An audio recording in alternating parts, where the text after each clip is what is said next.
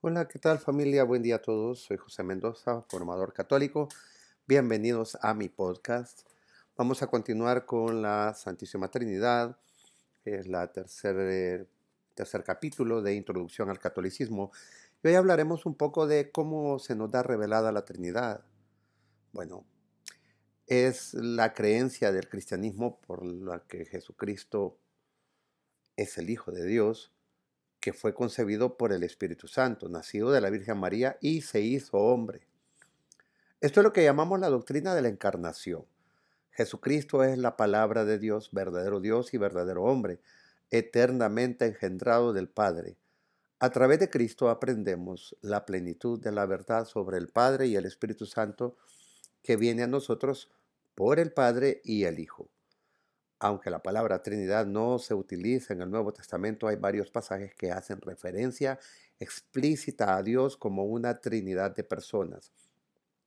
En el momento de la Anunciación, cuando a la Santísima Virgen María se le pide que conciba eh, al niño Jesús, el ángel le dijo, el Espíritu Santo vendrá sobre ti y el poder del Altísimo te cubrirá con su sombra, por eso el que ha de nacer será santo y será llamado Hijo de Dios.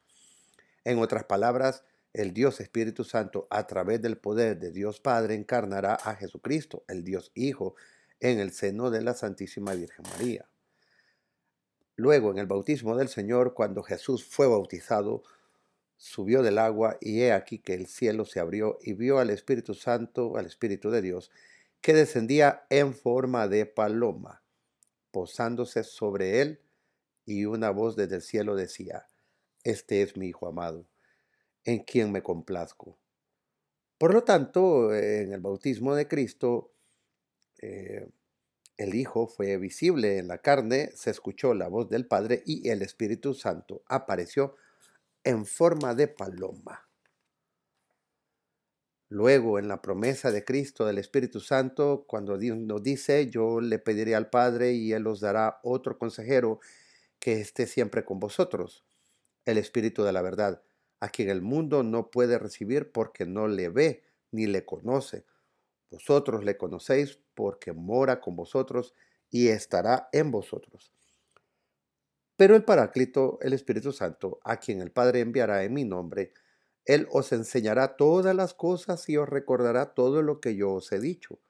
El Espíritu Santo, enviado por el Padre a través del Hijo, se revela así como una persona divina.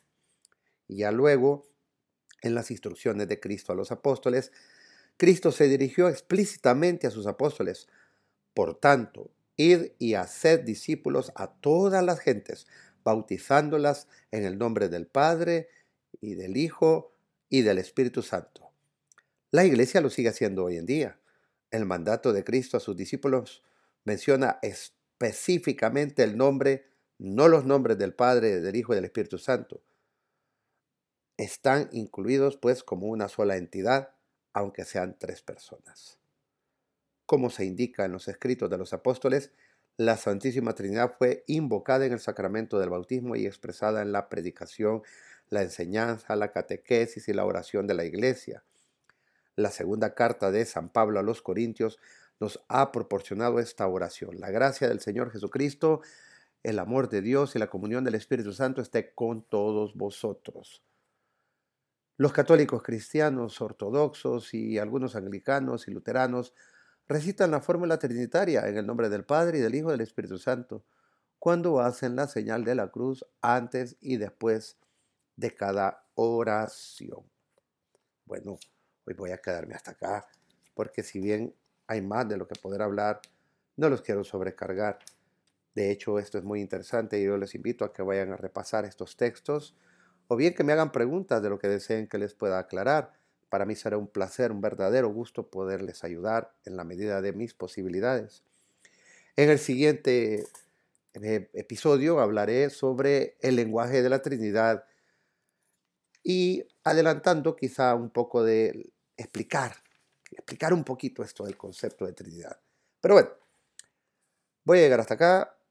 Les agradezco, por favor, compartan, suscríbanse, denle like, síganme en mis redes sociales, arroba el blog del formador católico en Facebook e Instagram. Y bueno, todas esas cosas, muchas gracias, feliz domingo, Dios les bendiga a todos.